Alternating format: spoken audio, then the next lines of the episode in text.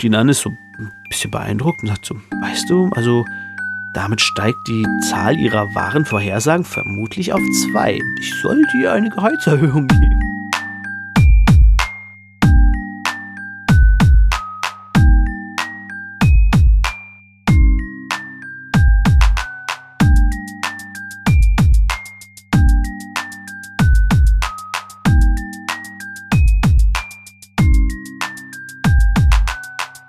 Was geht ab, Leute? Herzlich willkommen zu Potters philosophischem Podcast-Programm. Mein Name ist David, ich kenne mich aus Bang Dave und das hier ist die 22. Folge vom dritten Buch, also das dritte Kapitel vom dritten Buch Harry Potter und der Gefangene von Azkaban. Und das ist auch gleichzeitig das letzte Kapitel für dieses Buch. Ja, jetzt haben wir erstmal wieder Pause und zwar bis zum September. Ich weiß, es ist eigentlich super schädlich für einen Podcast einfach zu sagen, okay, ich mache jetzt ein paar Monate Pause. Aber ich will mir bei dem hier einfach nicht den Spaß verderben lassen, indem ich jede Woche eiskalt die immer einen raushaue, nur damit ähm, der Algorithmus mich mehr liebt. Das ist einfach, dafür habe ich den Podcast nicht gemacht und dafür soll er auch nicht sein. Deswegen machen wir das einfach weiter und ähm, so wie bisher. 1. September geht es weiter mit dem vierten Buch.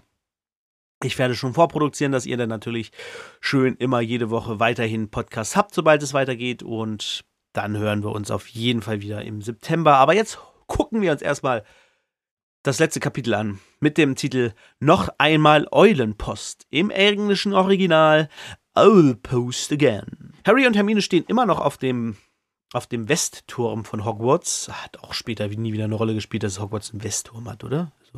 Ich erinnere mich an keine Sinne. Ich weiß, dass es Astronomieturm gibt, das ist der höchste. Und von dem, auf dem passiert auch noch was ganz Schlimmes im sechsten Teil. Ja, dass es einen Westturm gibt. Obwohl haben sie, nee, da waren sie auch auf dem höchsten Turm, ne?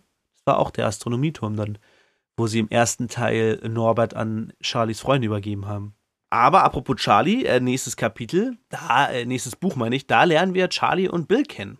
Ist Harry ja, kann ich ja schon mal spoilen, ein bisschen länger bei den Weasleys in den Sommerferien kommt hier auch am Ende des Kapitels noch vor. Und dort lernt er dann alle Weasleys kennen, also auch Bill und Charlie. Und da lernen wir die tatsächlich das erstmal kennen. Die wurden ja bis jetzt nur am Rand erwähnt und in den Film kommt Charlie ja gar nicht vor.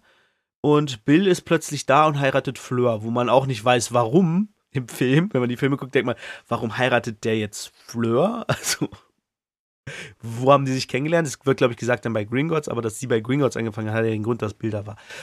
Aber kommen wir im Buch zu, äh, auch im nächsten Buch, äh, erfahren wir dann, was da so passiert ist. Aber wir, wir, kennen ja auch Fleur noch gar nicht, von daher vergisst alles, was ich gesagt habe. Okay, wir sind auf dem höchsten Turm, also Harry und Hermine sind auf dem höchsten Turm, dem West, nee, auf dem Westturm, nicht auf dem höchsten Turm, auf dem Westturm und haben gerade zugeguckt, wie Sirius und Seidenschnabel in die Freiheit entfliehen. Und dann sagt Hermine zu Harry, wir müssen los! Und sie rennen los. Sie müssen nämlich rechtzeitig wieder im Krankenflügel sein, bevor Dumbledore die Tür abschließt, denn der wird die nämlich magisch versiegeln, so dass es aussieht, als wären sie nie weg gewesen. Und das heißt, sie müssen da sein, bevor Dumbledore die Tür schließt, damit es halt aussieht, als wären sie nie weg gewesen. Ne? Klar.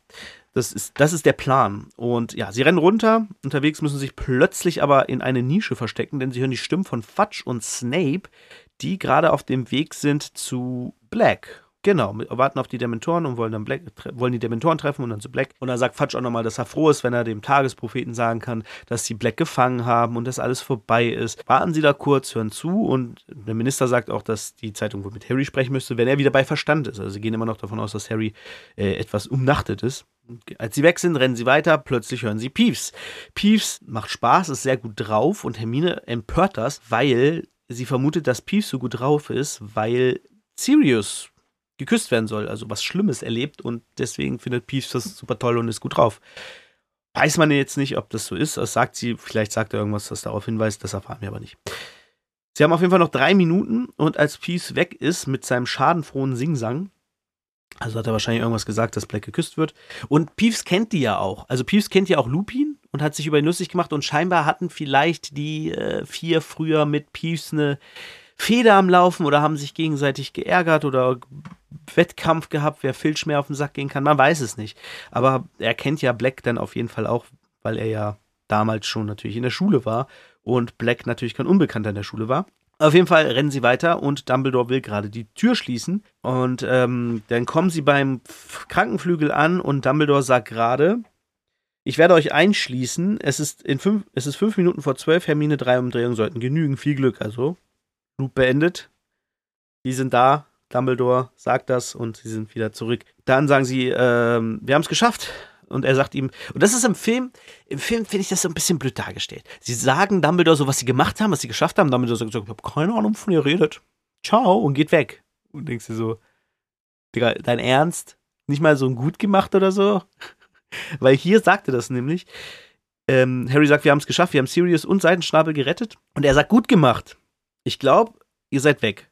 Ich schließe euch ein. Und dann gehen sie rein, er macht die Tür zu und dann kommt auch Madame Pomfrey, also nahtlos, ne? Dumbledore schließt die Tür und Madame Pomfrey sieht sie sofort. Der, der Dumbledore ist weg und sie ist da. Also sie sind quasi immer unter Aufsicht gewesen. Und sagt, ja, habe ich ihn weghören sollen, kann mich jetzt um die Patienten kümmern und Harry und Hermine sind auch so, Alter, das waren gerade drei Stunden purer Stress. Ich will jetzt chillen. so fressen da ihre Schokolade und lassen sich von Madame Pomfrey behandeln. Äh, Madame Pomfrey übrigens, das habe ich jetzt erst vor kurzem gehört. Ich höre ja gerade nebenbei die, die Hörspiele von Rufus Beck. Endlich mal. Ich habe die äh, lustige Story. Ich war auf dem Weg zu einem Kumpel und dann plötzlich stehen auf so einer Sandkiste. Äh, ich weiß nicht, ob, ich glaube, in, in Süddeutschland habe ich jetzt mitgekriegt bei meinen Schwiegereltern, da stehen Salzkisten, aber hier in Hannover stehen überall so Sandkisten am Straßenrand, damit man, wenn man streuen will, eben was zum Streuen hat oder der Straßendienst streuen, was zum Streuen braucht und so. Da standen plötzlich Hörspiele drauf und also so CDs drauf und ich fahre vorbei, gucke und plötzlich sehe ich, dass da einfach alle Harry Potter Hörspiele als CD gelesen von Rufus Beck stehen und zum Verschenken dran steht. Ich hatte zum Glück meinen großen Rucksack dabei, alle reingepackt und äh, ja, mitgenommen. Äh, erst zum Kumpel geschleppt und dann von denen aus die mit nach Hause genommen. Äh, genau, und da äh, liest er Madame Pomfrey, das ist sowieso ein bisschen weird. Snape ist irgendwie, ähm, kommt irgendwie aus Osteuropa, hat einen sehr starken osteuropäischen Akzent. Und Madame Pomfrey hat einen französischen Akzent. Aber ja, Madame Pomfrey als Französin hat mich dann doch etwas überrascht. Wobei Pomfrey war wahrscheinlich schon irgendwie, er ist ja auch Poppy, Poppy Pomfrey. Könnte irgendwie aus dem Französischen kommen, keine Ahnung. Naja, äh, sie ist auf jeden Fall, behandelt die beiden und plötzlich gibt es ein riesiges Grollen. Sie beschwert sich dann, also Madame Pomfrey beschwert sich dann darüber, dass hier noch das ganze Schloss aufwecken und plötzlich hören sie Stimmen und da sagt jemand, und das ist Cornelius Fatsch, der das sagt, er muss disappariert sein, Severus, wir hätten jemanden bei ihm lassen sollen. Und dann sagt Snape völlig zu Recht, von wegen disappariert, man kann in dem Schloss weder apparieren noch disapparieren. Dann sagt, das hat was mit Potter zu tun, ich weiß es. Und du denkst dir so, Cornelius, wieso wissen sie das nicht? Das steht in der Geschichte von Hogwarts. Hermine weiß das und sie ist erst in der dritten. Die wusste das schon in der ersten. Äh, das, das, also, ich finde, das muss man doch wissen, dass man nach Hogwarts nicht. Der, der kommt doch auch dahin. Ist der schon mal aufs Schlossgelände appariert? Vermutlich nicht. Also, das ist so richtig, richtig dumm von äh, Cornelius. Sie kommen auf jeden Fall in den Krankenflügel rein. Fudge ist etwas verärgert, Snape ist zornig und Dumbledore ist dabei und er scheint etwas amüsiert. er findet das ganz, ganz witzig, was da passiert. Genau, dann äh, fährt Snape Harry an und sagt, raus mit der Sprache, was hast du getan? Madame Pomfrey ist dann, benehmen Sie sich, Professor Snape? Und dann gibt es so hin und her. Snape, Fudge sagt auch, Snape, die Tür war doch verschlossen, wie hätte denn passieren sollen? Snape sagt dann, die haben ihm geholfen zu fliehen. Fudge sagt dann, das ist doch Unsinn und ähm, Snape rastet halt richtig aus, kreischt rum. Und Dumbledore sagt irgendwann, es ist aber mal gut. Und sagt, ich habe die Tür verschlossen, als ich vor zehn Minuten hier weggegangen bin. Madame Pomfrey haben die beiden das Blatt verlassen. Sie sagt, natürlich nicht. Und dann sagt Dumbledore, da haben sie es. Es kann ja keiner an zwei Orten gleichzeitig sein. Zwinker, zwinker. ja, Snape haut dann wütend ab. Und äh, Fudge sagt auch, ja, der scheint etwas durcheinander zu sein. Behalten Sie mal im Auge Dumbledore. Und Dumbledore sagt, ja, ja, er ist nicht durcheinander, er ist nur enttäuscht. Und Fudge sagt dann, ja, bin ich nicht der Einzige, jetzt muss ich im Tagesprofil sagen, dass Black wieder entkommen ist. Hoffentlich finden die das nicht auch noch mit dem Hypogreifen heraus, dass der auch weg ist.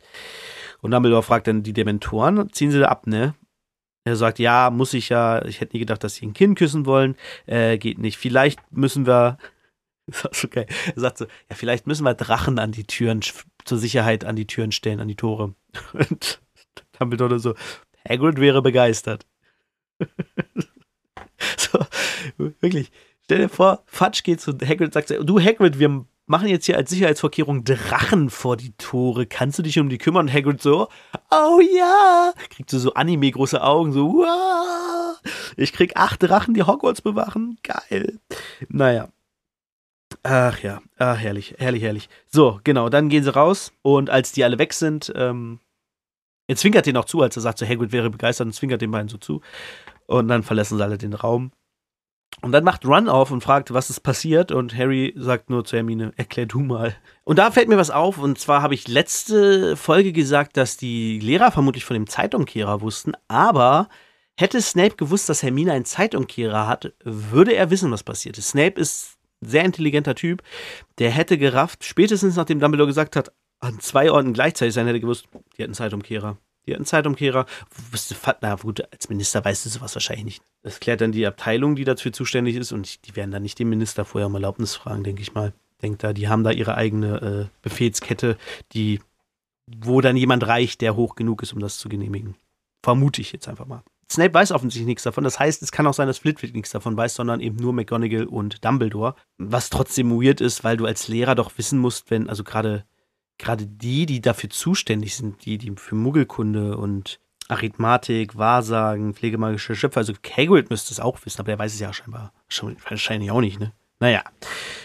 Bisschen äh, seltsam. Aber wie gesagt, wenn Snape es gewusst hätte, würde, hätte er es kombiniert und hätte gewusst, dass das passiert ist. Am nächsten Tag kommen Harry, Ron und Hermine aus, aus dem Krankenflügel raus, gehen durchs Schloss, das ist leer, aber es ist schön warm, also gehen sie raus ans Ufer und reden so über das, was gestern passiert ist. Und Harry ist auch so, oh, ich sollte eigentlich bessere Laune sein, aber irgendwie, genau, sie setzen sich dann an, an See und setzen sich an See. Dort beobachten sie so ein bisschen den Riesenkraken scheinbar. Und da hören, ist plötzlich ein riesiger, und plötzlich ist ein riesiger Schatten über ihn. Und das ist Hagrid, der ihnen erzählt, dass er eigentlich nicht so gut drauf sein sollte, weil Black ja wieder geflohen ist. Aber äh, ja, Seidenschnabel ist äh, frei. Und die freuen sich natürlich, das ist ja, die wissen ja, was alles passiert ist. Dürfen natürlich nichts sagen. Weil, äh, naja, das darf sonst keiner wissen. Naja, auf jeden Fall sagen sie so, hey, freuen sich und er scheint, Hagrid geht davon aus, er hat ihn nicht richtig festgebunden, hatte ein bisschen Sorgen, dass Lupin ihn getroffen hätte, aber der hat gestern Nacht nichts gefressen und Harry sagt, äh, wie bitte? Wie bitte? Und dann sagt Harry, ja, wisst ihr es noch nicht? Snape hat heute Morgen äh, den Slytherins erzählt, dass Lupin ein Werwolf ist. Jetzt packt er seine Sachen. So, wie der packt. Warum? Und er so, ja, muss jetzt gehen, nicht wahr? Also, hat heute Morgen gekündigt. Das, er will nicht riskieren, dass es normal passiert. Und Hagrid wusste ja, dass er ein Werwolf ist. Ich gehe mal davon aus, dass er das schon lange weiß.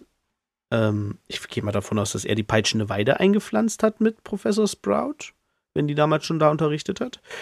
Also, äh, ja.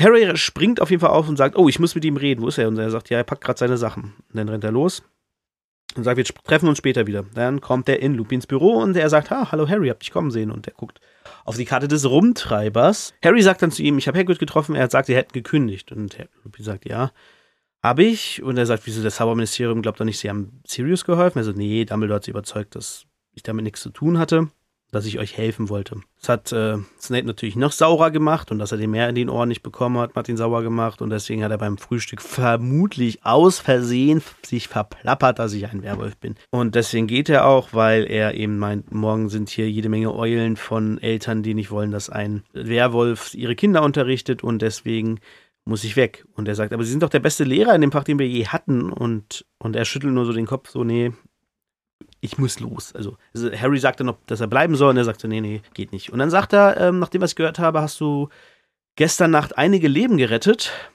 Und wenn er auf etwas stolz sein kann, dann darauf, wie viel Harry gelernt hat. Und dann soll er vom Patronus erzählen. Und er so, hä, wissen Sie das? Und er so, ja, von, äh, was hätte sonst die Dementoren vertreiben können? Dann erzählt er ihm davon, und dass es halt ein Hirsch ist und so. Und dann sagt er, ja, dein Vater hat sich immer einen Hirsch genannt, deswegen haben wir ihn Krone genannt. Also das, was Harry vermutet hat, als er den Hirsch gesehen hat. Dann holt er, sagt er, das habe ich aus der heulenden Hütte letzte Nacht geholt, hier dein Tarnumhang. Und ich habe auch kein schlechtes Gewissen, weil ich nicht mehr dein Lehrer bin, dir die wiederzugeben. Du, Ron und Hermine, werdet sie vermutlich noch nützlich finden. Und er gibt dir die Karte des Rumtreibers zurück. Und dann sagt Harry, aber sie haben gesagt, dass die, also dass ihr vier, Muni, Wurmschwanz, Tatze und Krone, es lustig gefunden hätten, mich aus dem Schloss zu kriegen. Und dann sagt Sirius so, ja, hätten wir auch. Und James wäre enttäuscht gewesen, wenn sein Sohn nie einen der Geheimgänge aus dem Schloss gefunden hätte. Dann kommt Dumbledore rein und sagt, dass die Kutsche da ist und er sagt vielen Dank und ähm, verschwindet. Sagt zu Harry, wir sehen uns bestimmt bald wieder. Vielen Dank, Direktor. Sie müssen mich nicht rausbringen und geht. Da sind Harry und Dumbledore alleine Und Dumbledore fragt ihn, warum er so niedergeschlagen ist, weil Harry so ein bisschen betroppelt reinguckt. Und Harry sagt, wir konnten nichts ausrichten, Pettigrew ist entkommen. Und Dumbledore nichts ausrichten? Du hast etwas sehr Entscheidendes geschafft, denn du hast die Wahrheit ans Licht gebracht und das Schicksal Unschuldiger bewahrt. Und äh, Dumbledore sagt dann die Worte schrecklich und das Wort schrecklich und Harry so schrecklich, schrecklich, schrecklich, schrecklich. schrecklich. Größer und schrecklicher denn je. Dumbledore, äh, Professor Dumbledore, gestern in meiner Prüfung zu Wahrsagen hat Trelawney äh, etwas sehr Seltsames gemacht. Er erzählt eben das alles, dass sie halt komische Stimme hatte und und und. Und Dumbledore guckt ihn an, ist so ein bisschen beeindruckt und sagt so, weißt du, also damit steigt die Zahl ihrer wahren Vorhersagen vermutlich auf zwei. Ich sollte ihr eine Gehaltserhöhung geben. Und Harry ist so ein bisschen so, hä, wieso nimmt er das so locker? Aber ich habe verhindert, dass Sirius und Lupin Pettigrew töten. Wenn Voldemort zurückkommt, ist es meine Schuld. Und so, nee. Er sagt dann so, ja, ich dachte, du hättest ein bisschen mehr gelernt durch den Zeitumkehrer. Die Handlungen sind immer so vielfältig verwickelt, dass die Vorhersage der Zukunft ein äußerst schwieriges Geschäft ist. Und sagt, du hast etwas sehr Achtenswertes getan, als du Pettigrews Leben verschont hast. Und dann meint er aber, wenn er Voldemort hilft, zurückzukommen, sagt er, Pettigrew verdankt dir dein Leben, du hast Voldemort einen Gehilfen geschickt, der in deiner Schuld steht. Und dass, wenn man, wenn ein Zauberer einen anderen Zauberer das Leben rettet, dann entsteht ein, ein tiefes Band, eine tiefe Magie zwischen denen. Äh, und er steht jetzt einfach in seiner Schuld und Voldemort hat quasi einen Knecht, der in seiner Schuld steht. Und ob er das will, ist ja die andere Frage. Und er sagt dann, ich will nichts mit denen zu tun haben, weil er meine Eltern verraten hat. Dann sagt Dumbledore, dass er James gut kannte, während der Schulzeit und danach. Muss ja auch sagen, sie sind ja ich weiß gar nicht, ob James in Godric's Hollow groß geworden ist. Aber Dumbledore hat ja auch mal dort gewohnt vor langer, langer Zeit. Da fahren wir später. Ob sie sich vielleicht sogar schon vor der Schulzeit kannten oder irgendwie die Dumbledores und die Potters sich vorher kannten. Das wird nie so richtig erwähnt, aber er kannte ihn auf jeden Fall gut. Auch nach Hogwarts. Und er ist sich sicher, dass auch er Pettigrew das Leben verschont hätte. Und dann erzählt Harry, dass er dachte, dass sein Vater den Patronus heraufbeschworen hat. Und Dumbledore sagt, ja, wahrscheinlich nichts Neues für dich, aber du siehst ihm wahnsinnig ähnlich. Nur die Augen hast du von deiner Mutter. Und er meinte, ja, das wäre dumm. Er ist doch tot. Und der Harry damit so, ach Harry, die Toten verlassen uns doch nie wirklich. Und in gewisser Weise hast du ihn ja letzte Nacht zurück in dein Leben geholt, in der Form deines Patronus. Und dann erzählt er, dass Sirius ihm letzte Nacht alles erzählt hat, mit dem, dass sie Animagus wurden, Animagis wurden. Und ähm, er das eine sehr beachtliche Leistung findet. Auch, dass sie es vor ihm verheimlicht haben. Und dann ist ihm eingefallen, welche Gestalt Harrys Patronus hatte, als er Malfoy erschreckt hat. Also im Spiel gegen Ravenclaw hat Harry ja einen Patronus nach hinten geschossen. Harry hat nicht gesehen, was es ist. Er meinte, es war was Riesiges. Ob der schon voll ausentwickelt war, weiß ich da gar nicht. Aber er war scheinbar schon zu erkennen und Dumbledore hat sich wohl daran erinnert, als er hörte, dass James sich in einen Hirsch verwandelt hat, dass dies die Form eines Hirsch gewesen sein könnte. Und dann sagte Harry noch, du hast ihn in dir selbst gefunden und lässt Harry dann allein. Dann kommt das große Gerede äh, in Hogwarts. Es gibt viele Theorien, die alle äh, weit weg sind von dem, wie es wirklich war, über Sirius Flucht und alles. Malfoy ist pisst, weil Seidenschnabel weg ist und er meint, dass und vermutlich sehr sauer ist, weil jemand wie Hagrid, ein Wildhüter, ihm und seinem Vater ein Schnippchen geschlagen hat. Percy Weasley sagt, wenn er im Ministerium ist, zeigt er ihnen mal, wie man Recht und Ordnung durchsetzt. Allerdings nur Penelope, denn der Rest will es nicht hören. Und er war nicht der Einzige, der es schade fand, dass Lupin weg ist. Alle anderen fanden es auch. Seamus fragt sich, was sie sich nächstes Jahr vorsetzen. Dean Thomas hofft auf einen Vampir. Auch nicht schlecht. Kann nur nachts unterrichten oder in sehr dunklen Räumen. Genau. Und Harry ist so ein bisschen betrübt und dann kriegen sie irgendwann ihre dann kriegen sie irgendwann ihre Prüfungsergebnisse Harrys überall durch, äh, nicht durchgefallen, hat überall bestanden, auch in Zaubertränke, wobei er sich überlegt, dass Dumbledore wahrscheinlich eingeschritten hat und verhindert hat, dass Snape ihn absichtlich hat durchfallen lassen. Percy hat seinen Utz geschafft. Fred und George haben um Haaresbreite ihren ersten Zack, wobei das auch wieder geändert wird. Ne? Hier ist es der erste Zack.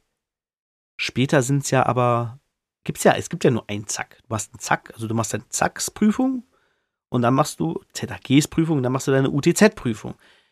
Ähm, ich weiß gar nicht, was da heißt, der erste. Das ist ein bisschen, bisschen seltsam. Naja. Gryffindor ist wieder Hausmeister geworden, also Hausmeisterschaft haben sie gewonnen, durch ihre Leistung im Quidditch Cup. Der spielt da scheinbar immer noch mit rein tatsächlich. Das wird irgendwie nie so richtig erklärt, wiefern das darauf abzieht, aber ja gut. Und dann sitzen sie im Hogwarts Express und Hermine erzählt ihnen, dass sie morgens noch mit McGonagall geredet hat und dass sie jetzt Muggelkunde abwählt und dadurch, dass sie auch Wahrsagen geschmissen hat, hat sie jetzt wieder einen ganz normalen Schul Kalenderplan, äh, Stundenplan. Also braucht den Zeitumkehrer nicht, weil der hat sie wahnsinnig gemacht. Ron meinte dann noch, dass, das ist auch so ein komischer Satz.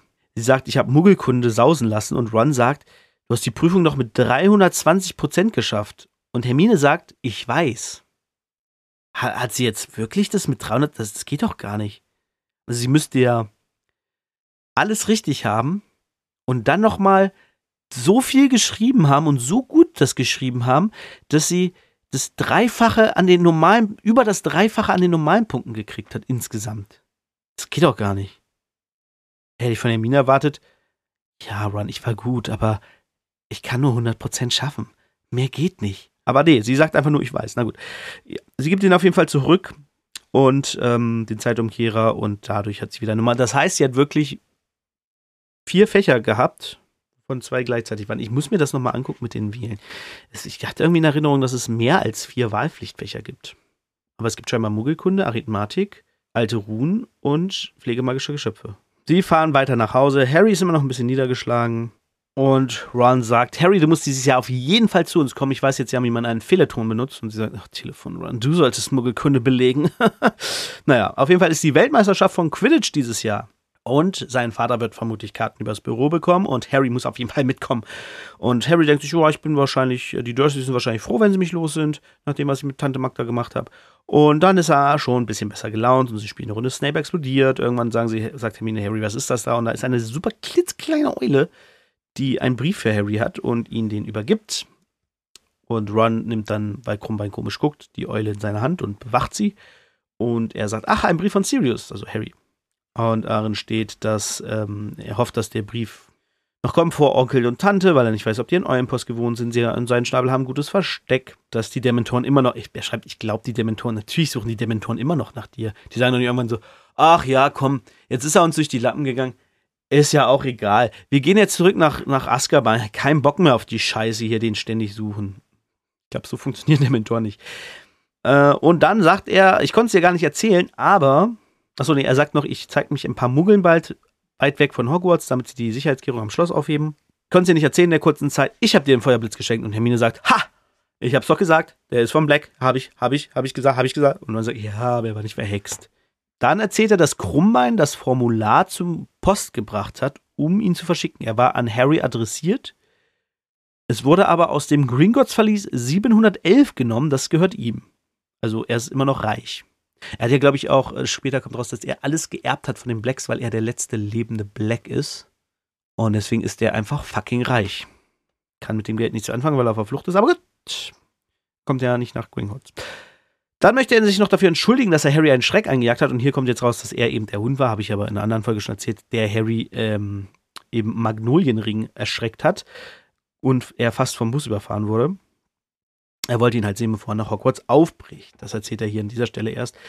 Ähm, wenn er was, äh, wenn er ihn braucht, soll er ihm schreiben. Seine Eule wird ihn finden. Und dann legt er ihm noch was bei. Und da steht drauf: Ich, Sirius Black, Harrys Pate, erteile ihm hiermit die Erlaubnis, an einem Wochenende nach Hogsmeade zu gehen. Wo ich mich frage, wer genau soll das bitteschön absegnen? Er sagt dann natürlich, das wird Dumbledore reichen und wahrscheinlich hat er es auch einfach Dumbledore zugesendet oder gegeben weil das auch nie gesagt wird, wie es Dumbledore bekommt. Vielleicht mit Hedwig einfach hingeschickt. Das finde ich wieder so ein bisschen ist so, ah, ja, jetzt, jetzt hat er wieder irgendwie, aber Dumbledore hätte es ihm doch auch so erlauben können. Also, das ist ja so Quatsch. Weil wenn er das McGonagall gibt, die zu diesem Zeitpunkt noch denkt, Sirius Black ist ein Massenmörder, ja, könnt ihr mir nichts anderes erzählen. Dumbledore erzählt ihr das nicht. Das erfährt sie nämlich erst im nächsten Teil mehr über Black. Wenn die das in die Hände kriegt, denkt sich so, Potter, Sirius Black will sie doch töten. Wieso unterschreibt er ihnen das jetzt? Und er, naja, Zeiten ändern dich. das ist so, hä? Naja, gut. Auf jeden Fall brauchte J.K. Rowling brauchte wahrscheinlich einfach so einen Weg, so fuck, ich kann ihn ja nicht nächstes Jahr wieder irgendwie nur heimlich da hinschicken. Äh, ja, dann äh, macht der das jetzt und der gibt's Dumbledore und Dumbledore weiß ja Bescheid, dann läuft das schon.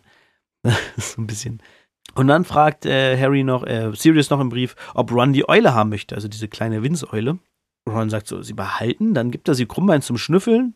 Der ist nicht beeindruckt und äh, sagt, Gott, das reicht mir, ich behalte sie. Und jetzt hat Ron auch eine Eule. Sie kommen in King's Cross dann an und reden miteinander noch so, blablablub. Die Weasleys begrüßen Harry ganz herzlich, die Dursleys stehen so in der Nähe, also Vernon steht in der Nähe. Ist davon so, äh, die umarmen meinen Neffen, das können keine guten Leute sein. Die Stimme von ihm ist auch geil von Rufus Beck, ey, die müsst ihr euch anhören. Was ist das denn? So, so redet er ungefähr. Komm mit, Bursche. so eine ganz lustige Stimme. Genau, und dann ruft Ron auch an, ich rufe dich an wegen der Weltmeisterschaft und Harry winkt ihn zu und geht weg und dann fragt er ihn, was ist das denn?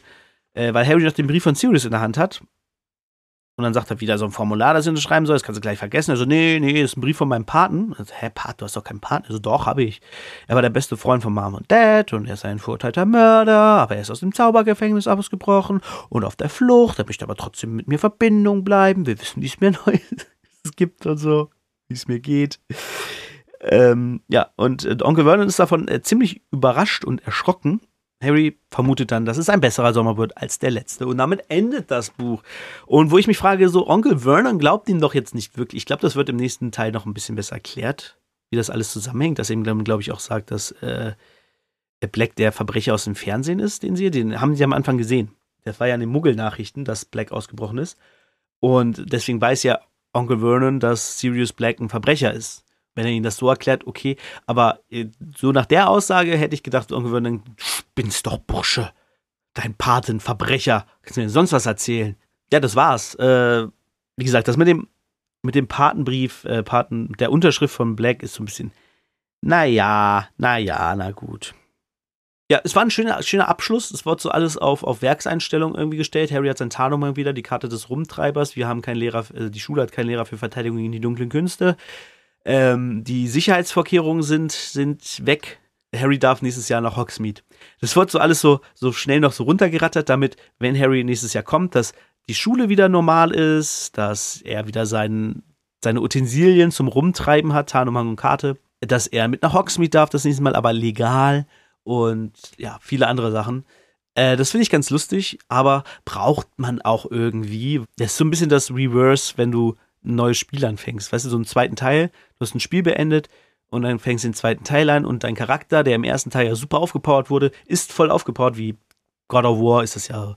Kommt, Kratos besteigt im dritten Teil den Olymp, zermöbelt da alle, alle Götter und wird dann runtergeschmissen und verliert alle seine Kraft und muss sich jetzt wieder neu aufbauen. So.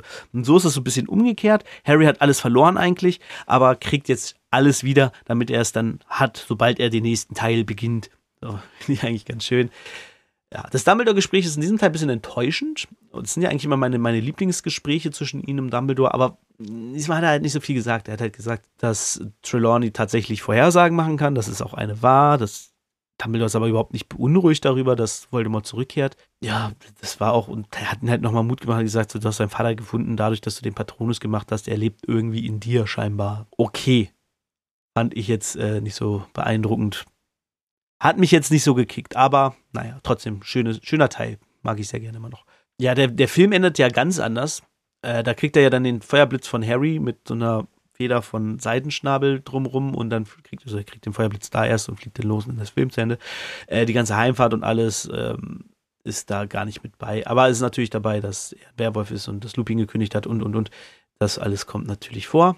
Äh, und dann wird es halt einfach beendet mit diesem Päckchen und äh, ich glaube, die Weltmeisterschaft wird nochmal irgendwann zwischendurch erwähnt. Das war's. Äh, das war Harry Potter und der Gefangene von Azkaban, der zu Unrecht in Azkaban gefangen war. Und wir haben vieles erfahren. Es ist wirklich ein Buch, das, das bringt, bringt so wie, wieder so einen neuen Schwung rein. Ich finde, der zweite ist wirklich so, so, so, ein, so ein Lückenfüller irgendwie.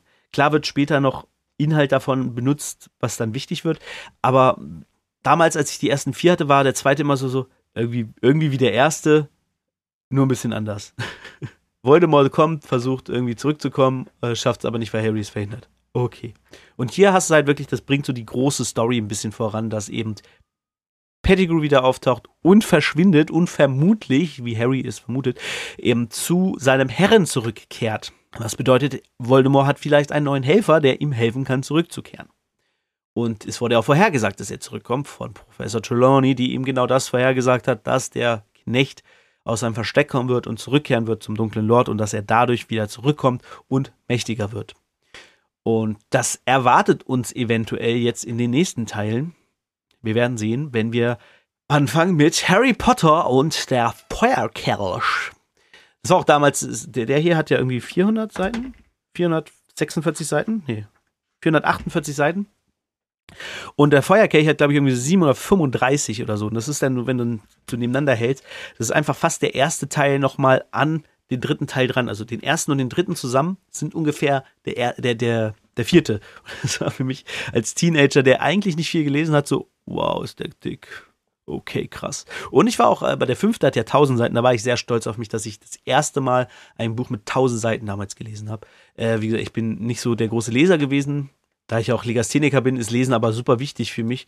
Und da hat Harry Potter mir tatsächlich echt auch geholfen, gegen die Legasthenie so ein bisschen anzukämpfen.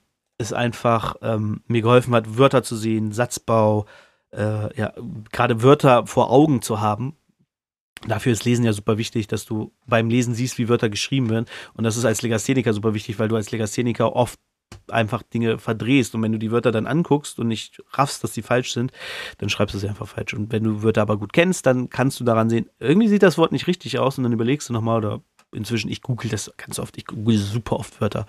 Äh, auch ganz simple mache ich, weil ich so dann da sitze und denke so, ist das richtig geschrieben? Und dann google ich und sehe, ah, okay, ist richtig. Aber ich bin dann oft super unsicher. Aber dazu kleiner Exkurs, Legasthenie ist ein Scheiß, äh, haben sehr viele Menschen, ist nicht schlimm, kann man gut mitleben, kann auch Künstler damit werden. Ich habe äh, Abi damit gemacht, ich habe damit Studienarbeiten geschrieben. Gut, ich hatte eine Freundin, die das korrigiert hat, die in Deutsch studiert hat, auch später noch, die ist Deutschlehrerin inzwischen. Ähm, und die hat das ein bisschen korrigiert und daher alles cool. Aber ne, man muss sich nur zu helfen wissen.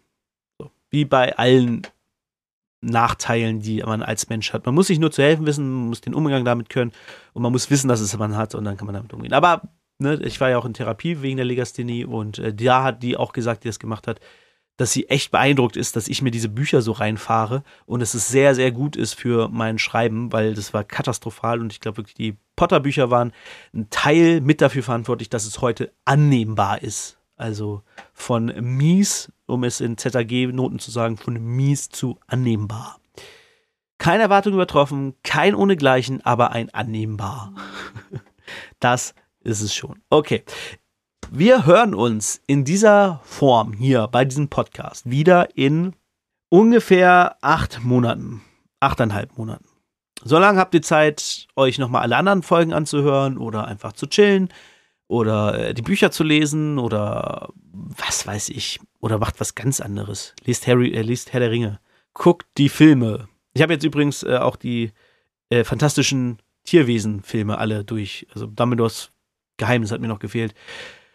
Naja, den ersten mag ich. Der erste finde ich eigentlich ganz cool, fantastische Tierwesen.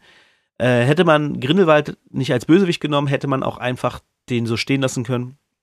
Aber man wollte ja da irgendwie was Großes schaffen und ein Epos erzeugen mit der Grindelwald-Story.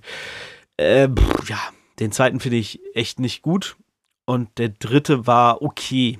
War für mich irgendwie kein Harry Potter-Film mehr gefühlt. Äh, Wizarding World, ja klar, aber ähm, irgendwie hat es viel weg, aber das ist, das ist ein anderes Thema. Ähm, könnt mir gerne schreiben, wenn ihr äh, eine Podcast-Folge wollt, wo ich fantastische Tierwesen reviewe. Äh, ansonsten hören wir uns, wie gesagt, in September wieder, pünktlich zum 1. September, wenn Schulstart ist in Hogwarts. Und falls ihr euch fragt, warum ich das mache, mir ist aufgefallen, ich habe 2021 mit diesem Podcast begonnen und Harry Potter kommt, 2000, äh, kommt 1991 nach Hogwarts. Das heißt, es sind immer 30 Jahre vergangen, wenn das Buch, wenn der Podcast kommt, wenn das Buch spielt.